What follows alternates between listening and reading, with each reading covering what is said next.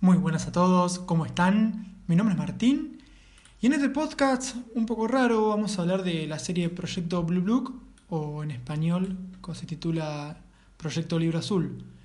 Tengamos en cuenta que esta serie es la segunda temporada que se estrena este año y finalizó en, hace unos días, tan solo 10 episodios de la segunda temporada, al igual que, que la primera.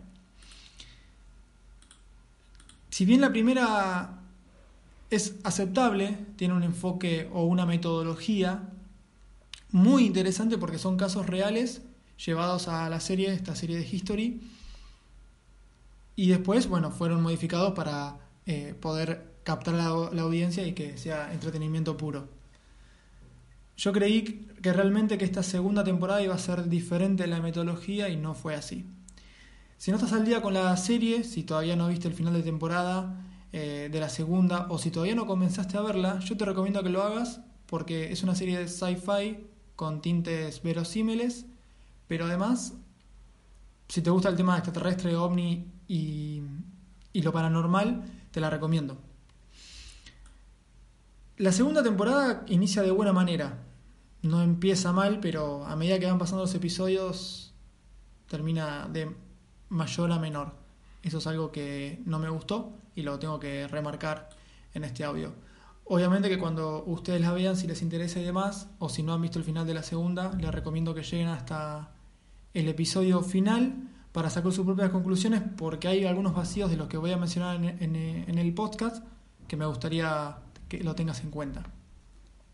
Sabemos que la serie continúa los casos sobre las situaciones paranormales vistas por ciudadanos e inclusive a veces por militares.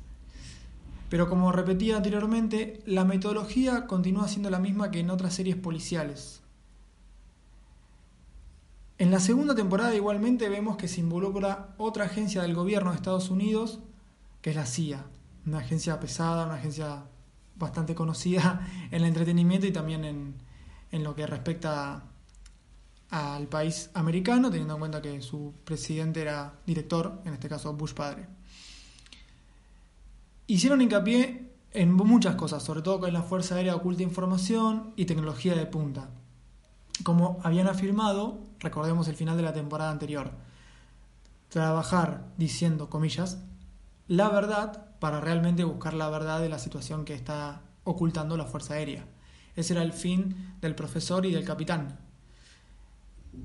Tengamos en cuenta también que el final de la primera temporada termina en la Antártida con un obelisco y esta persona que no sabemos quién era, después supimos en la segunda temporada, nos revelan quién es este hombre de negro.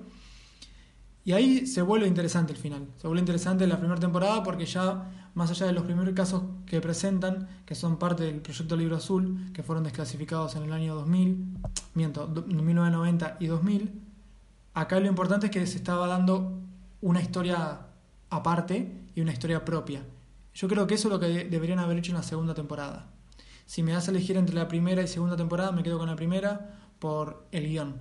El guion es muchísimo mejor y en esta película, en esta película, la costumbre, eh, y en esta segunda temporada no tanto. Eh, yo creo que como había repetido, crear la propia historia es lo que te destaca del resto. Los tintes estuvieron al final de la segunda entrega, pero se presentaron de manera esporádica para tener su propia historia. Yo creo que la misma puede dar más, que haya terminado casi donde terminó la anterior, en este caso la segunda terminó en suelo argentino, obviamente me pongo orgulloso que haya terminado en Tierra del Fuego, último territorio de una sociedad antes de llegar a la Antártida. Eh, de los tintes a los que me refiero es que oyendo por ese camino pueden darnos una historia de intriga, misterio, para que la serie dé un salto de guion. Yo creo que ahí está bueno, donde él se reúne con el hombre de negro, que bueno, sabemos que era un ex agente de la CIA, pero no existía prácticamente.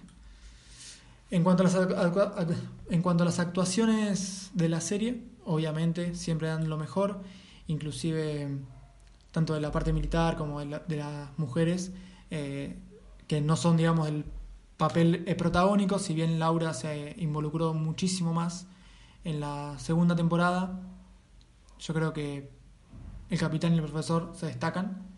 El final que le dieron a Susie es muy, muy bueno como personaje, se, se entrega, comillas, sacrifica su vida por el equipo, pese a que el engaño y el daño que les causó.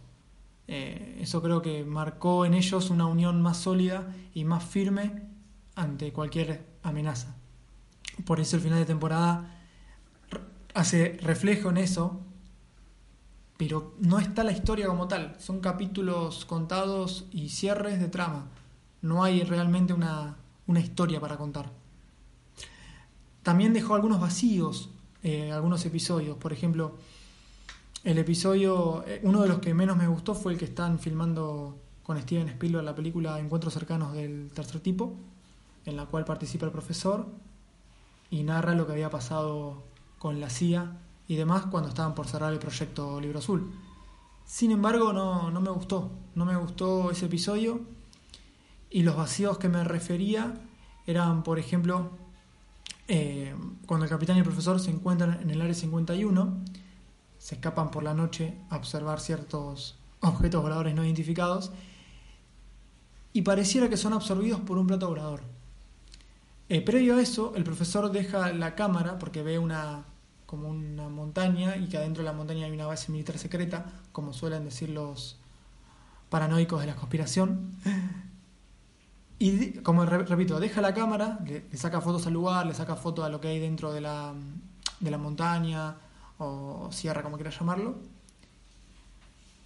Y no se mencionó nada de eso, de la cámara que dejó ahí, que inclusive la cámara lo toma con el hincapié de que miren esto, va a ser importante al final o algo por el estilo, y no ocurre eso. Inclusive el tiempo que perdieron durante, comillas, el secuestro, recordemos que ambos se despertaron en un camión militar, tampoco hacen hincapié en eso. Es un vacío muy importante en la segunda temporada para generar una historia personal y para generar la intriga. Si bien la intriga está, no nos dejaron más migajas como para continuar por ese camino. Inclusive dos episodios después prácticamente la CIA se hace un lado de lo que es la serie y queda, queda ahí.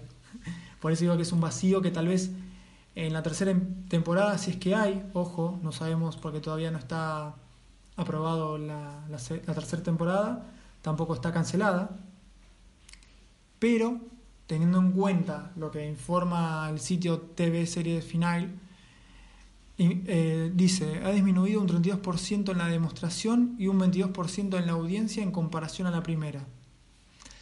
No son buenos indicios para una continuación, en caso de que así sea, yo creo, como afirmo, que, debe, que deberá dar un salto en su propio guion.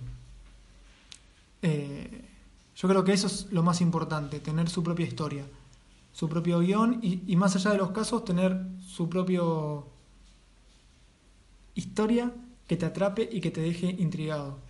Eso lo tienen las series actuales, como por ejemplo lo es Dark, que es una serie totalmente diferente, pero me refiero a que tienen su propio mundo, más allá de los casos que te puede llegar a presentar que pueden ser reales o no. Casos me refiero como por ejemplo lo que pasó eh, en Alemania en la historia del país.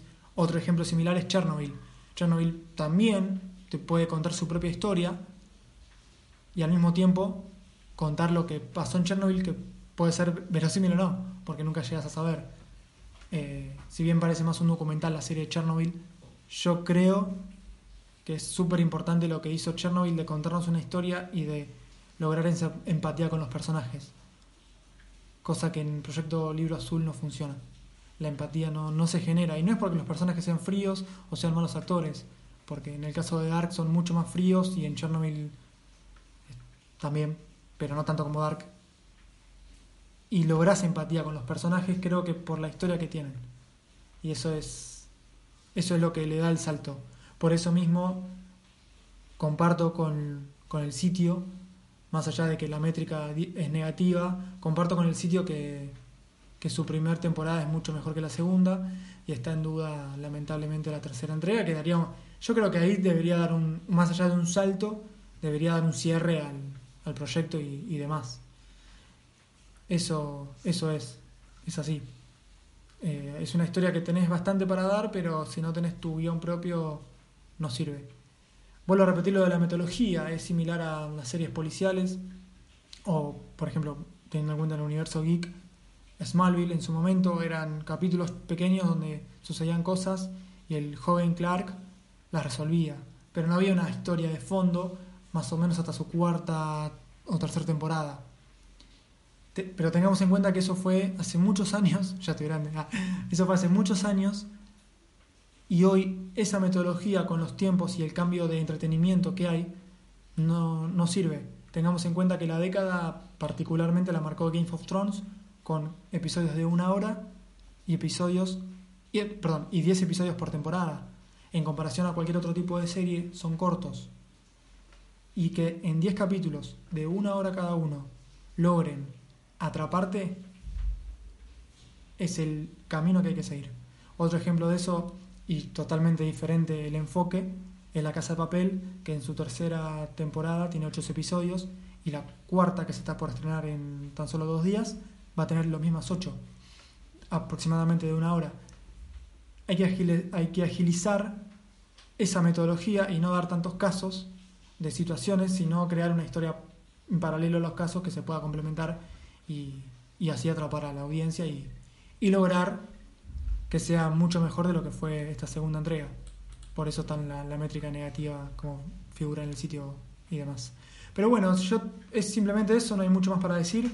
Quería comentar mi opinión, quería recomendar la serie, pese a que su segunda temporada no es buena como la primera, porque todo aquel que le gusta el fenómeno ovni, eh, los extraterrestres y, y las conspiraciones, es muy interesante verla para que cada uno saque sus propias conclusiones. Si te gustó, dale like, compartilo y espero comentarios. Muchas gracias.